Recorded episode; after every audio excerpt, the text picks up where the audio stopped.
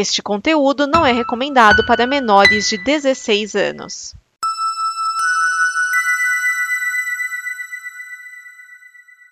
Obrigado por dar play neste programa. Em nome das pessoas que o fizeram, peço que você expresse sua opinião nos comentários e considere nos apoiar na campanha de apoio, seja no Apoia-se ou no PicPay. As informações e os comentários estão em nosso site comboconteúdo.com. Agora, fique com o programa.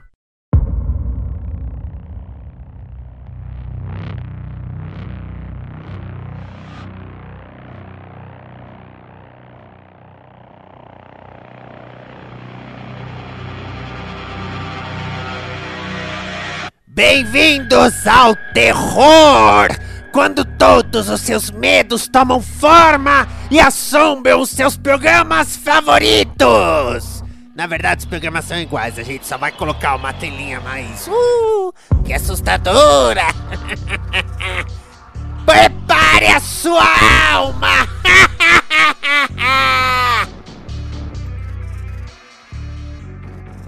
DN Premiers o programa de lançamentos de cinema e indicações que não dão problema.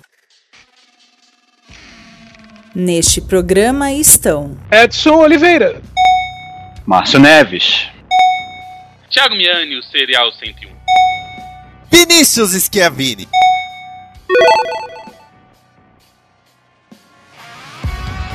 Esse é o DN Premiers, o programa que traz as estreias de cinema até você. E nesta semana eu estou aqui, o Guardião da Cripta, para fazer uma edição de terror com vocês. Não tem nada de terror, na verdade, tá, gente? Eu vou falar pra vocês o que, que, que é terror. Terror é o preço do cinema. Você vai no cinema, aí você paga um absurdo, ainda tem a pipoca, tem refrigerante. E é claro, você tá levando mais uma pessoa, então tem que pagar pra duas. Mas há de convir que pelo menos a Covid é de graça. É, tem isso. É, tem isso. Então, estamos aqui no programa de terror em que eu terei comigo o meu mordomo, que é morto. O mordomo. Oi, mordomo. Olá. É basicamente o Esquias fazendo a voz com preguiça. Sempre com a pesquisa balizada do Lula. Nunca antes nas telas do cinema, companheiro. Eu quero ver quanto tempo ele vai aguentar fazer essa voz. Eu, eu, eu já disse aqui, já disse aqui, já afirmei que o Premiere vai ser impossível. Mas me, me espere pro D, não. Me espere. E Tiago Terror, o assassino serial. E afetado. Muito. Tirou o post drag race aqui agora? Como seria uma versão terror de RuPaul's Drag Race? Isso que o Miano acabou de fazer é o post. Eu tô tentando lembrar o nome daquele jornalista que morreu e não morreu. Amin Kader. Amir, Ka- Amin Kader. Seria uma, uma, uma competição do Amin Kader. Pra ver quem tem menos graça e mais sorriso e mais careca. Visitar companheiro, certo? Só pegar o vice, o Temer. Eita. Vamos com as estreias desta semana, dia 21 de outubro de 2021. Olha aí, 21 do 10 do 21. Esta semana nós temos Bala Sem Nome, Cabeça de Nego, Crocodilos, A Morte Te Espera. Gostei desse. Duna, Lá Vamos Nós, é do Pica-Pau, e Rombo Gado, que é parente do Henry Bugalho. Que morte horrível. Nós começamos com Bala Sem Nome, que já tem um erro, porque todo mundo sabe que o nome da bala é Juquinha. O diretor é o Felipe Cagno, é o primeiro longa dele. No elenco nós temos Paola Oliveira, Sérgio Maroni, Leopoldo Pacheco. Esse filme aqui é um drama policial. É uma produção brasileira de 2016, mas veja bem, ele foi filmado em 2012. O que, que nós temos no filme? Nós temos a Paola Oliveira, que é, vamos dizer assim, uma mulher honesta, e só que ela acaba sendo sequestrada por dois caras, é colocada num cativeiro e eles exigem que ela diga onde está o dinheiro que ela teria roubado dos dois. Então é, é um filme que ele se passa praticamente num ambiente só. Na verdade, são dois ambientes, tá? É uma parte na rua e outra parte nesse cativeiro, que é uma espécie de depósito. Detalhe desse filme é que ele começou a ser rodado em 2002 2012 e teve uma campanha no Catarse para levantar o, o valor. O Catarse estava pedindo 17 mil reais e arrecadou 17.942. Bateu na trave. Não, conseguiu. Não, 17, 17 não, então, não, foi gol. Eles queriam 17, foi 17.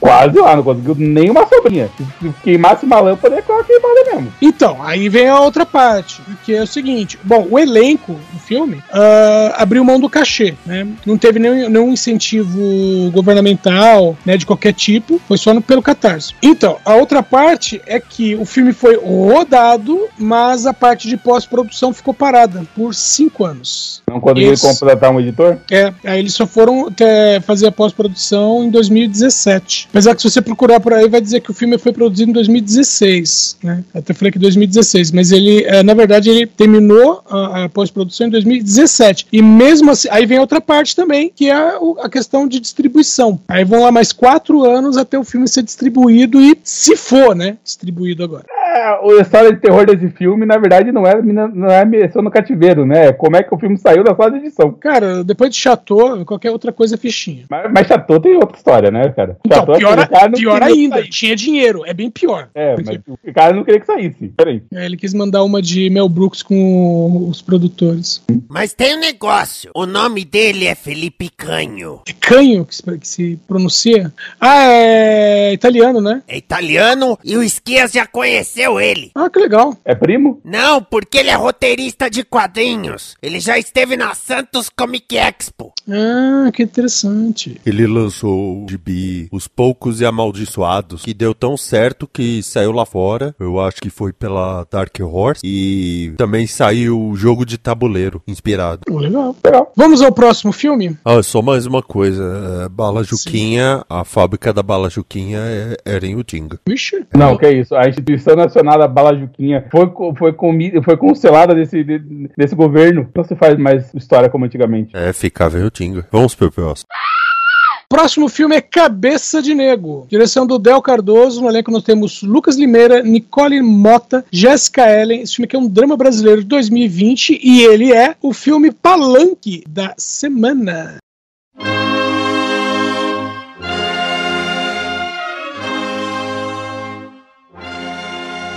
Bom, o resumo desse filme é o seguinte: sabe o clipe Que País é Esse? com a banda Tecla Sap? Então, Hum. é aquele clipe transformado num longa-metragem. Acabou.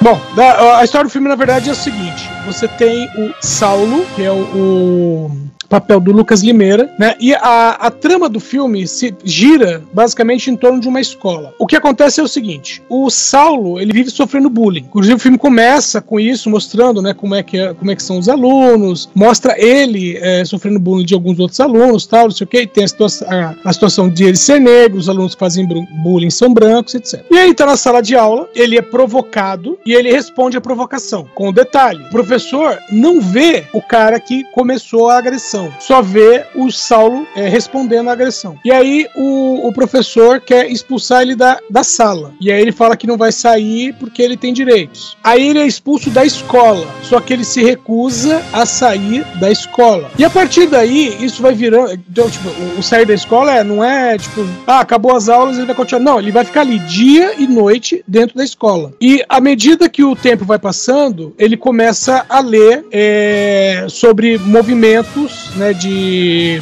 Vamos dizer assim, movimentos de resistência negras. né? Então, é, ele vai ver os exemplos do Martin Luther King, o Nelson Mandela, Angela Davis, com, de- com uma coisa bacana que é, enquanto ele está lendo isso dentro da escola, vai sendo projetado na parede atrás dele as pessoas que ele está lendo. E aí, essa resistência dele vai crescendo a ponto de outros alunos se unirem a ele. Aí vamos lembrar aqueles, aquele, aquele movimento dos alunos tomando as escolas em São Paulo, que teve alguns anos atrás, né? Bando Quando de queriam- vagabundo. não, bando de vagabundo não. Quando, que, quando queriam é, fazer mudanças no zoneamento das escolas. Algumas escolas corriam o risco de fechar. Eu sei. Vagabundagem tem a ver com isso. É, é, tipo, a pessoa pode ser vagabundo sem, sem tomar uma escola. É, então, e aí do outro lado, vai formando, entre aspas, né, um comitê que são professores, diretor, pais de alunos e, por último, políticos. Cada um, de alguma maneira, querendo é, ou né, acabar de uma vez com com, os protestos ou né, conseguir de alguma maneira ganhar algo em cima disso. Não à toa o, o filme chama Cabeça de Negro, né, não só por causa da questão negra, mas também por causa da, daquela bombinha, né, chamada Cabeça de Negro. Tem a questão, né, do é, esse movimento vai crescendo e do outro lado também vai crescendo porque vai ter o pessoal que quer abafar o movimento e vai ter o pessoal que de alguma maneira que vai querer, vamos dizer assim, faturar algo em cima desse movimento. O filme é isso.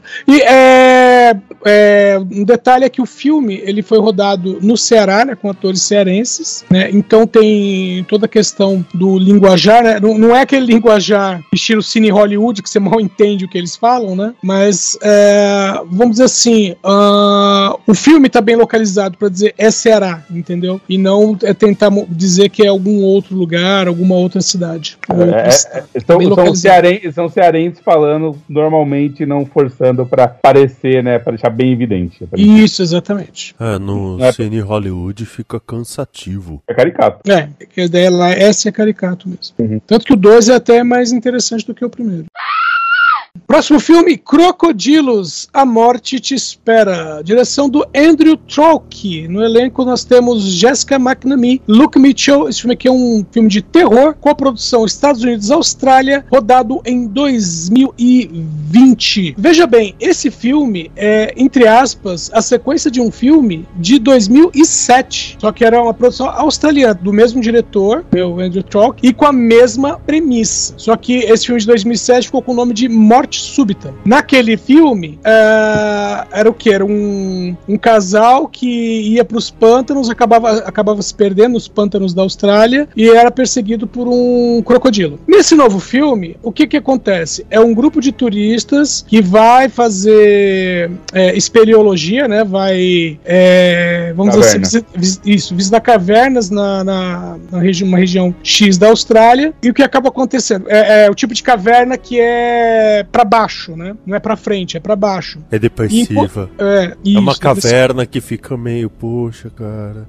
Tem, tem um nome disso em francês, é sac de alguma coisa, não lembro agora o que é, mas é, tem um nome para isso. Então, aí o que acontece é, enquanto eles estão dentro dessa caverna, uma tempestade chega e a caverna começa a encher de água. Até aí, né, vamos procurar saída. E enquanto eles estão procurando saída, crocodilos aparecem. Aí tem uma coisa, que o filme ele é todo escuro, sabe? Ele é tipo, é, é, é meio que para, parecer o filme Tubarão do Spielberg, né? É, então o filme é todo escuro, você mal vê o crocodilo, mas é, eles conseguem manter o suspense. O único detalhe desse filme é que é o seguinte: o diretor falou assim, não, vamos, vamos dar profundidade para esses personagens que estão aqui. É, então vai falar um pouco sobre o passado de cada um deles e tudo mais. O único detalhe é que todo esse background só vai aparecer, vamos dizer, no terceiro ato do filme, sabe? Só tenho uma coisa para dizer sobre isso. Que? Porra, humano em filme de monstro ter profundidade é uma perda de tempo. A maior tortura desse filme é ver o filme. Eu não entendo, porque se eles entraram na caverna, tudo bem ter profundidade. Vocês têm um ponto aí. Agora eu quero convocar o abominável Márcio das Neves! Ratinho. Tá muito feio, né? Demais, demais. Sempre. Não sei por que, que me botaram aqui. Porque eu gosto de tortura!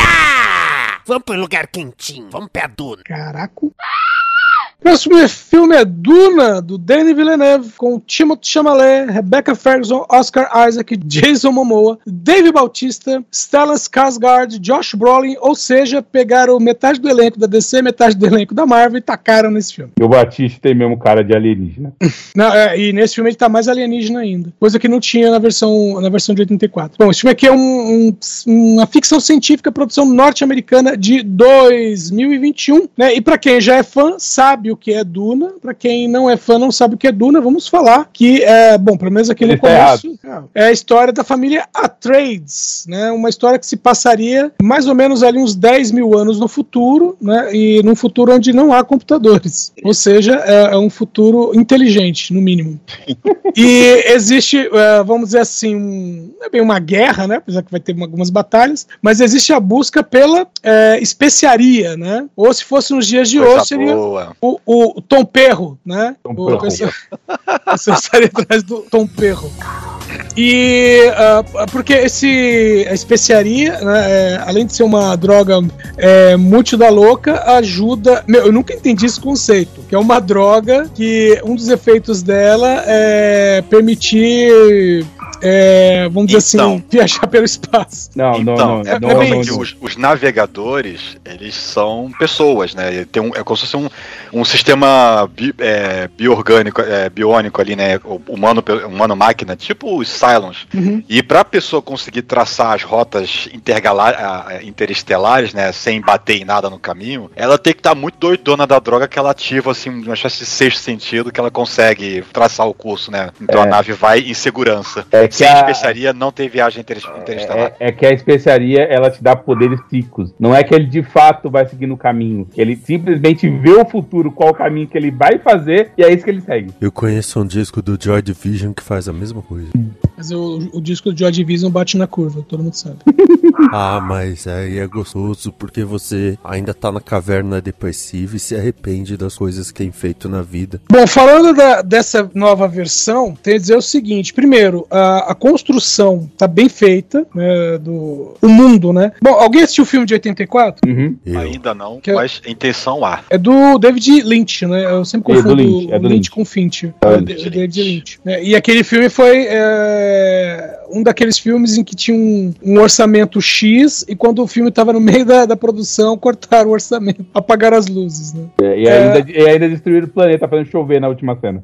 Então, e aí, ah, esse fi no filme, ele é assim, ele está sendo, tá sendo, foi produzido como para ser o início de uma saga, né? Então eles não tiveram a, pressa que tem, por exemplo, no filme de 84. Mas dentro desse filme também existe isso, que até o filme tem 2 horas e 45 e vamos dizer assim, na primeira parte do filme, ele é um pouco mais corrido, porque o filme do a história de Duna não é o tipo de ficção científica Star Wars, né, que é só tiro, porrada e bomba. O primeiro livro é um catatal. É, e é, é uma história mais contemplativa, né? E que explica direitinho esse tanto de coisa que a gente tá falando. Como funciona a droga, por que, que ela é importante, por que, que a família tá lá, quem é o imperador, por que, que eles estão nessa briga toda, qual que é a confusão que tá acontecendo, como é que são os nativos do planeta, por que, que eles estão em guerra, por que, que se usam espadas e, e não raio laser. Eles Por que, que não tudo. existem computadores? É, eles explicam tudo. Raio laser é um raio que te dá preguiça? Ou é um raio que demora pra te atingir? Com, com o escudo dele, as duas coisas. Dá preguiça e demora pra atingir. Agora, ah, o Jason Momoa só sabe fazer o mesmo papel, né? Então, o Jason Momoa, o problema não é o Jason Momoa. O problema é a questão de direção. Aquela velha história que a gente já falou que, já, conta- que acontece, por exemplo, com o, o Johnny Depp. Que é os caras chegarem pra ele e falar, ah, nós queremos tal coisa. Fica esquisito. É, porque se você vê o Jason Momoa, por exemplo, no. Acho que é Alvo Duplo, que é o filme que é com ele e o Sylvester Stallone, que ele faz o vilão, você não vê ali o Jason Momoa que você vê no. Entre aspas, nesses filmes maiores, entendeu? Ele tá completamente diferente. Mas isso é questão de diretor, não é. Não é mérito ou demérito do ator, não. Jason Momoa, Jason Momoa, desde que eu conheço ele em Stargate Atlantis, que ele era o Ronan Dex, e, e- e ele é a mesma coisa até hoje. Não, assim, mas é que ele tem ah, aquela coisa meio bonachona, né? O jeito bonachão dele. É, dependendo do filme que ele tá, ele não tem aquilo. Só que a maioria prefere que ele tenha, esse é o problema. Bom, enfim, né? Então, é, como tá dizendo, a primeira metade desse filme ela é mais agitada, vamos dizer assim, e a segunda metade fica bem mais lenta. né? E o, fi- o final, desse Procurando Dory. é. E o final do filme é Procurando anticlimático. É, né, é, o, o- não, pode ser procurando Dory. tá- Não, que- é, quem procura Dory, na verdade, é o pessoa mais animado, né? O pessoa mais espertinho. Não é, não é, não tô, não tô falando baleiês. É. É, então, e né, como eu disse, né, o final é anticlimático desse filme, pelo menos, por quê? Porque a ideia é que continuem com a saga depois. tá? É, o diretor já andou falando que, ah, o segundo filme já está sendo feito. Bacaninha. E lembrando que esse filme aqui está sendo lançado pela Warner Bros, né? E daqui 35 dias ele entra no HBO Max. Vejam só. Agora vamos pro filme do pica-pau. Ou melhor, da bruxa do pica-pau. Lá vamos nós. Direção do Neil Bergman, com Shia Vive, olha a Shia aí. Nolan Imber, Smad Wolfman. Esse filme aqui é um drama com produção Israel e Itália. Filme de 2020, ele é o filme francês falseta da semana.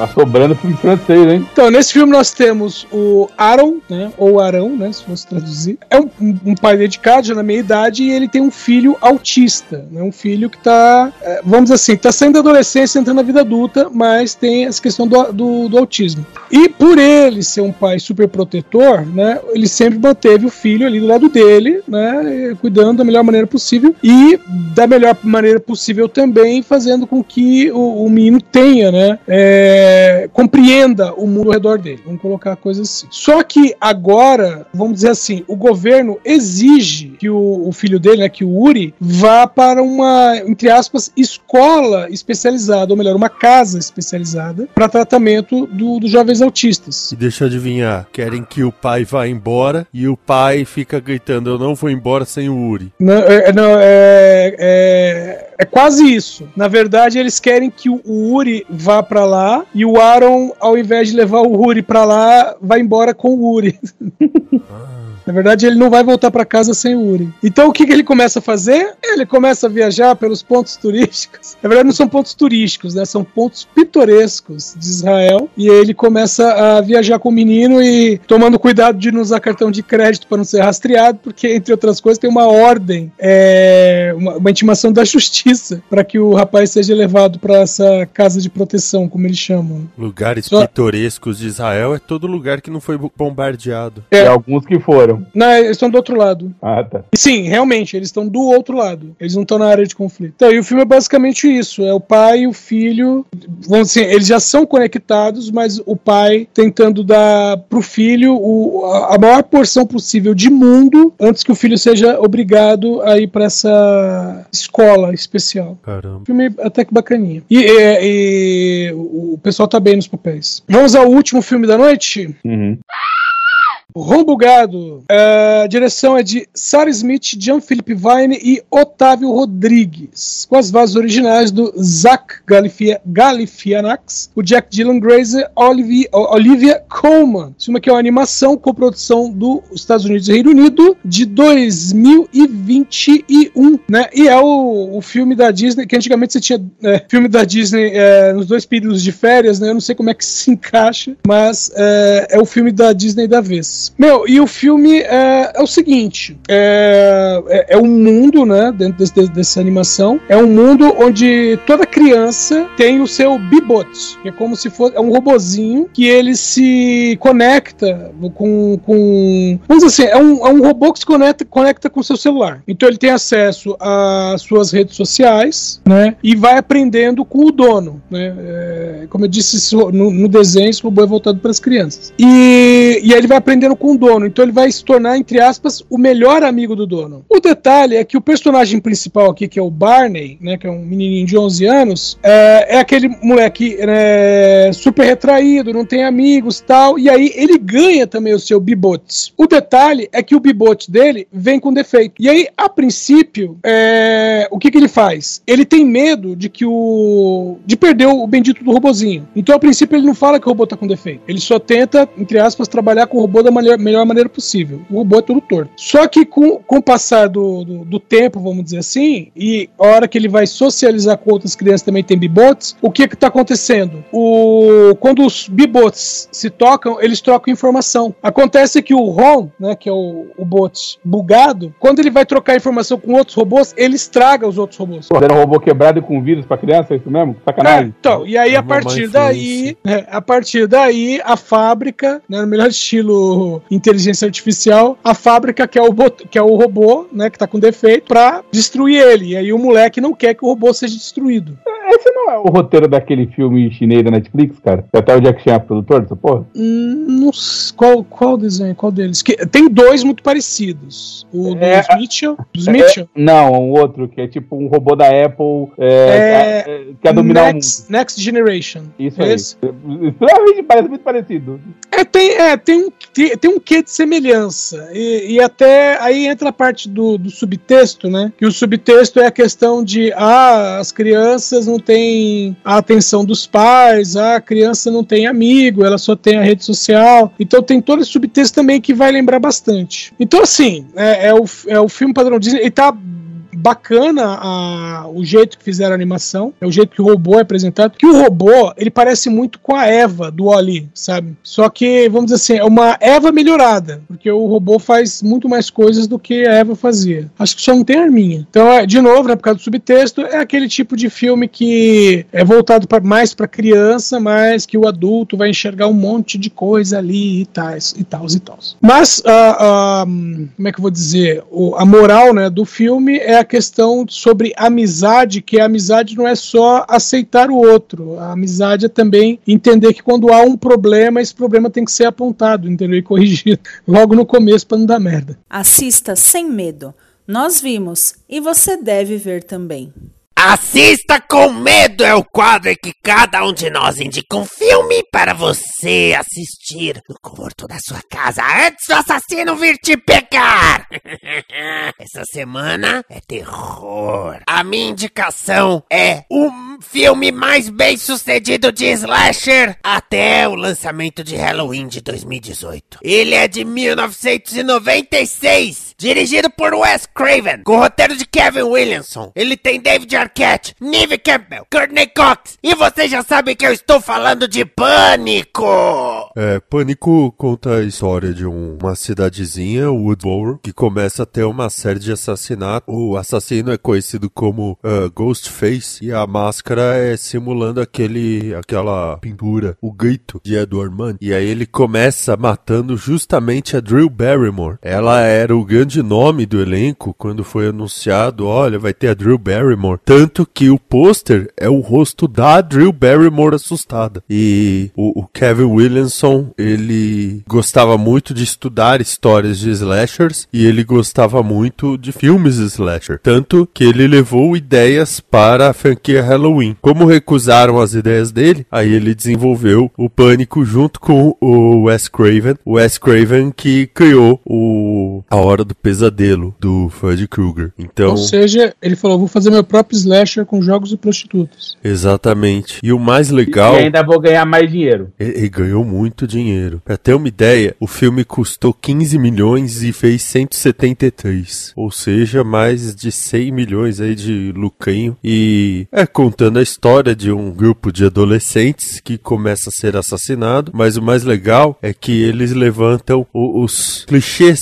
dessa, dessa linha de filme slasher. Né, que é, é bem. Tem, tem assim os seus lugares comuns. Então, o, o, o pânico veio. O grande problema do pânico é que ele caiu na própria paródia depois de um tempo. Tanto que precisou parar para se reinventar. E agora em 2021 vai sair o Pânico 5, que na verdade é, vai se chamar somente Pânico, né? Mas é, o- é o 5, é o 5. E, mas o primeiro ainda é imbatível. Até pelas brincadeiras, o assassino gostava de fazer perguntas sobre filmes de terror, né? Uma delas é quem é o assassino de Sexta-feira 13, parte 1. O primeiro Sexta-feira 13. Aí a menina, ah, Jason, Jason, é o Jason. Aí ele fala, não, era a mãe do Jason, então eu vou matar seu namorado. Então é, é muito legal, recomendo. Assista Comendo Chile. E tem, no elenco tem a Rose McGowan, que hoje em dia é mais conhecida por ficar chamando a atenção de todo mundo sem as pessoas pedirem. Abominável Márcio das Neves. Cara, pior que eu nem escolhi filme ainda. Passa pro Miane pra ver se eu consigo pensar alguma coisa. Tiago Terror, o assassino serial. Eu quero indicar um, um filme que não é do Ocidente dessa vez, porque eu acho que o terror ocidental ele precisava de uma renovação. Então vou falar de um filme da tela só nascente. Eu quero God at Will. É, não sei se alguém assistiu esse filme, ou só eu? Aparentemente só eu. Ok, Deus tá entediado, não tem nada o que fazer, então ele chama todos os alunos de uma classe de alunos para faz da cabeça do professor explodir, sai um boneco de dentro de- da cabeça explodida e ele começa uma série de joguinhos de criança matando cada um dos alunos dessa turma quatro vezes. E vai coisa desde pega-pega com um gato gigante de 9 metros de altura que tem que ser atingido por uma bola de basquete, até coisas do tipo é, minha mãe mandou ou sei lá, jo- são jogos de criança, mas a parte importante é o gore, é a violência desnecessária, é o sangue espirrando e virando bolinha de gude, é a incapacidade das pessoas de trabalharem junto e tentarem se matar, porque quem sabe alguma consiga sobreviver, sendo que não tem nada a ver. A grande luta final do dia do, do, do filme é um jogo de chuta-lata, e é muito foda. Afinal de contas, não é sempre você chuta uma lata vestido com uma armadura medieval japonesa, né? Oda to Will, recomendo, bom pra caralho, mas é um filme de terror gore japonês, tá? É, e- é, vocês chegaram a fazer anime disso ou não? Foi só o filme direto? Até onde eu sei, ele teve um mangá, mas não virou anime, não. Ele já saiu direto pra, pra, pra filme live action. É que, E eu, é que eu sempre confundia esse com aquele. Alice Assassination- Borderland. Não, a- Ass- a- Assassination Classroom. Classroom. Tem nada a ver, Assassination Classroom é um professor que decide, vou destruir a Terra. Aí botam ele numa, numa turma de alunos, onde ele tem que atuar como professor, e ele dá um ano pros alunos tentarem matar ele. Tem nada a ver com o assunto. Não, não, e sim, mas é que, é que tanto a cara do professor, que é o Smile, Uhum. do Assassination Classroom, quanto a, a, a cara do Deus também, que é um, que é um boneco todo estranho, entendeu? Eu, eu acabava associando um com o outro. Então, é, imagina que desenhados eles fiquem parecidos, mas é, eu acho que esse filme é muito bom, e além de que ele tá na moda, né? Porque há quem acuse o aquele o, Round o Round Six. Six, né, de ter copiado o primeiro jogo exatamente da primeira cena, que é essa na escola, né? Só que tem toda uma pegada totalmente diferente. O God of Will ele fala sobre a- um deus entediado que quer passar o tempo torturando gente porque ele pode. Lá são milionários se divertindo porque são entediados também. Não tem nada a ver uma coisa com outra, claramente. Essas acusações claramente deni- denigrem a imagem do- da, da Netflix. Mas assista, vocês vão gostar. Eu, pelo menos, gostei pra caramba. E, sim, é divertido ver um filme gore pra variar, mas é assim, é um terror fudido. Quando você percebe que o, o moleque, pra, pra ganhar dos jogos, vai ter que sacrificar a namorada, você diz, cara, não sei se vale a pena ganhar, não, hein? É, mas esse tipo de filme sempre tem uma situação que acontece isso. É. O... A não, a não ser quando é aquela situação que ao invés do, do grupo reunido serem amigos, é tudo bando de filho da puta, porque eles falam, ah, quero que se foda. Ah, ele ele ainda não é tão pesado quanto Alice in Borderland. Que É. puta que eu pariu. Tem uma cena que o cara mata três amigos dele de sacanagem por causa de uma mulher filha da puta. Não, o, o Alice in Borderland não é que o cara mata três amigos. Ele entra no jogo do coração lá que só pode ganhar um e É, mas, mas até esse momento ele não sabia como é que funcionava. É, exato. E o, e o próprio jogo sacaneia, que ele fala assim: olha, existe o os cordeiros e o lobo. E os cordeiros têm que fugir do lobo. E eles acham que o lobo é que vai morrer. E no final é o lobo que sobrevive. É, Então, é, eles são, é, eles são sacaneados. Não, mas a, a comparação que eu faço, principalmente, é com Jogos Mortais 5. Que nos Jogos Mortais 5 é, são cinco pessoas que estão presas, né, entre aspas, o jogo principal. E todos são filhos da puta e, e todos se sacaneiam. No final, só sobra uma menina. E quando ela, na verdade, né?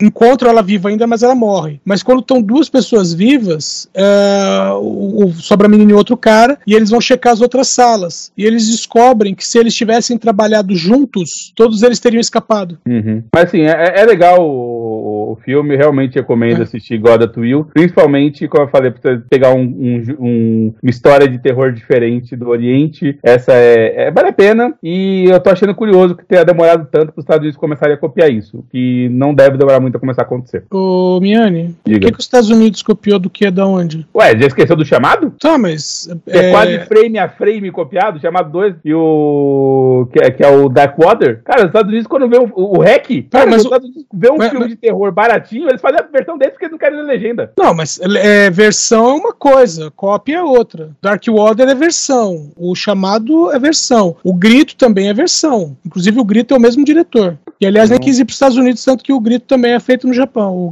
a versão americana com a Sarah Michelle Gellar também é rodada no Japão. Eu versão é uma acho- coisa, cópia é outra coisa. Tudo bem, então. Estou, estou estranhando os Estados Unidos ainda não começar a fazer suas próprias versões desse tipo de filme de terror, tá? Eu gostaria muito de ver um King's Game americano, que eu acho que ia ser muito foda, porque o King's Game ele tem o problema dos arquétipos dos, dos alunos japoneses não serem muito re- reconhecíveis pra mim. Que é uma pena, que é bem legal pra caramba. Abominável Márcio das Neves, já escolheu seu filme? Vamos lá. Peraí, peraí. É, não foi dessa vez. Mas o filme que eu vou escolher, dirigido por James Wong, no elenco quase ninguém que se que quase ninguém se importa. Talvez uma única pessoa que veio surgir ali ficar mais relevante depois em Heroes, Ali Larter. Eu tô falando de Premonição, filme de 2000, em que conta a história aí do, do, do grupelho, não, pessoal, né, colegial, aqueles colegiais adultos, né, os caras têm quase 30 anos, mas estão fazendo personagem de 17, 16, que vai todo mundo passar no, no- vai fazer um voo, um voo, Eles um vão pra voo, França. passeio. É, vão, é, vão pra Paris, vão, pra, vão visitar a França, finalmente. E o que acontece é que um dos, do- do- dos alunos lá, o, o Alex, ele tem uma premonição, né? Ele tá lá dentro do, do- avião, você tá na janelinha, esperando, né, o avião é, terminar de embarcar todo mundo, aquela coisa e tal. Ele dá uma cochiladinha e de repente ele vê o, o- tem uma aquela sensação vívida de que o avião vai explodir em pleno ar. Ele fica, ele fica surtado, começa a falar, ah, esse avião vai explodir, esse avião vai explodir, vai explodir. E claro que você não pode.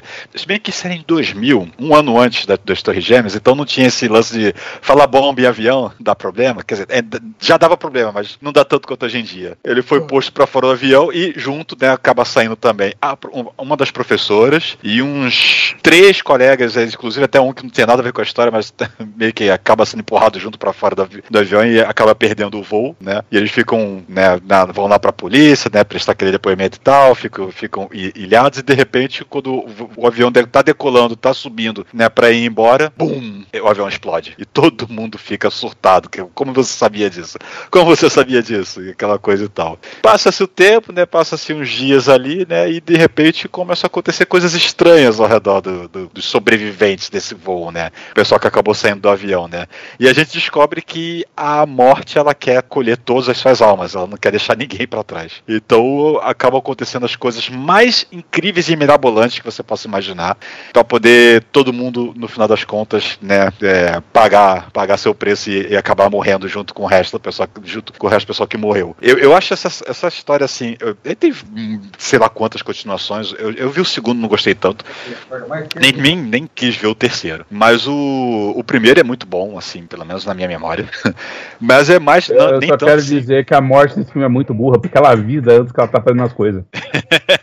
Mas é ela isso não é que quer é o só barato. ganhar, ela quer ganhar e ainda, ainda zombar dos caras. É assim, é, mas assim, o legal é que é quando o pessoal ainda não tá percebendo, ou o pessoal que não tá no loop, né, da, da, da situação, né, de que a morte tá perseguindo eles literalmente. Pô, a cena da professora, que você vai vendo, não, peraí agora, não, peraí agora, não, peraí agora, não, peraí agora, e as coisas vão se engatilhando e depois elas vêm cascateando, que nem uma máquina de Rube Goldberg, aquelas máquinas que vão disparando uma coisa, que dispara outra, que dispara outra, que dispara outra, que, meu Deus do céu, é, é- é a coisa mais incrível que eu, que eu já vi na, na televisão, porque eu não vi no cinema.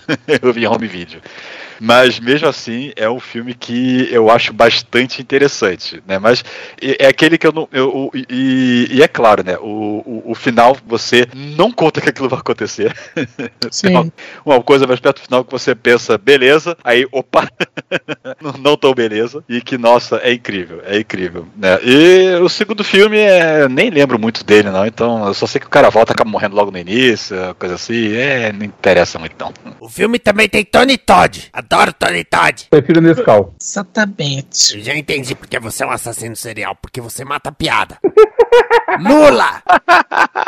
Eu, eu vou trazer aqui pra vocês um, o filme que é de 1999. Um filme que foi dirigido pelo incrível William Maloney e que tinha no elenco a Frank Jensen, o Geoffrey Rush, a Bridget Wilson, o Peter Gallagher e uma participação ainda por cima do Jeffrey Combs. Jeffrey Combs, pra quem não lembra, é o cara que, de- que fez Reanimate, é o maluquinho lá de Reanimate. Estou falando de A Casa da Colina, um dos primeiros filmes da Dark Castle Productions, e que é uma refilmagem de um clássico com Steve, com Steve, com o Vincent Price, que é um, um filme de 59. E no filme é o seguinte, você tem um, um cara que é interpretado pelo Geoffrey Rush, que é o Stephen Price. Evidentemente o nome é homenagem ao Vincent Price. E ele é dono né, de... ele é mega milionário milionário, é dono de uma série de parques temáticos, e ele vai fazer uma festa de aniversário, né, com uma surpresa para a mulher dele, que é a Frank Jensen. E aí ele faz a festa numa casa abandonada há já um bom tempo. Um detalhe que há muito tempo atrás essa casa foi um instituto psiquiátrico. Aí, além dele e da esposa, né, e do guia, né, que tá acompanhando eles, ele convida mais cinco pessoas. Com detalhe, nesse filme de 99, as cinco pessoas que chegam na casa com o convite não são as pessoas que foram convidadas, mas elas têm um convite. Bom, aí ele faz o seguinte jogo: cada uma das pessoas vai receber um cheque de um milhão de dólares. Detalhe que na versão de 59 era 10 mil dólares. Bom, uh,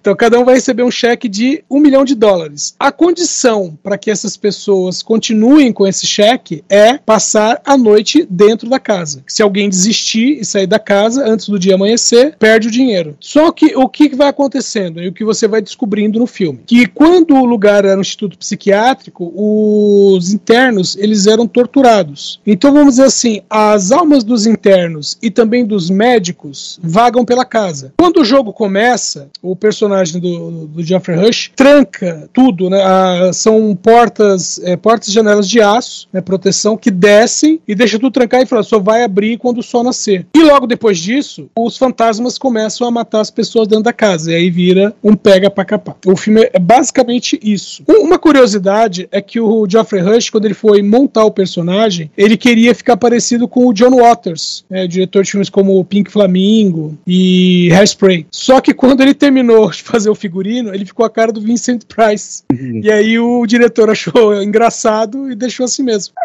eu tô um pouco equivocado, pode até ser, mas eu me lembro nesse filme que, assim, é, eles não começam sabendo que o negócio é, é, é assombrado. Eles não, começam é. o cara falando que, tipo, não, eu paguei uma, uma equipe para fazer os efeitos especiais, cara, tem nada a ver não. Tipo, é tudo, é tudo é, luzes, imagens e sons, até perceber que não é, né? Exato. É, então, tem essa parte do, de trucagem, né? Só que aí vão acontecendo coisas que o próprio Geoffrey Rush fala, peraí, isso, isso não fazia parte do truque. Eu não paguei isso aqui não, hein? Cadê?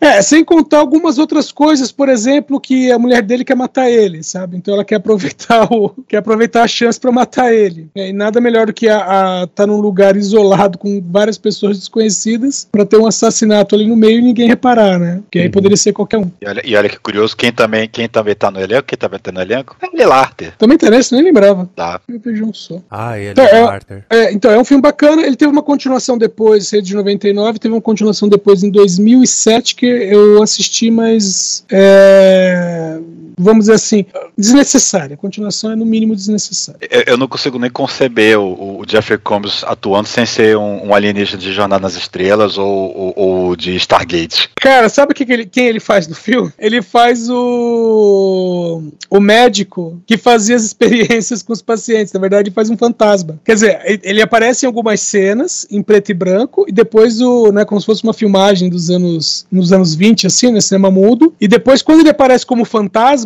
ele ainda uh, ele se movimenta como se fosse num filme antigo, em preto e branco. Você ouve este programa num caixão puteiro onde seus membros começam a se desfazer? Ou no site comboconteúdo.com. Tenha um bom dia e vai todo mundo pro inferno.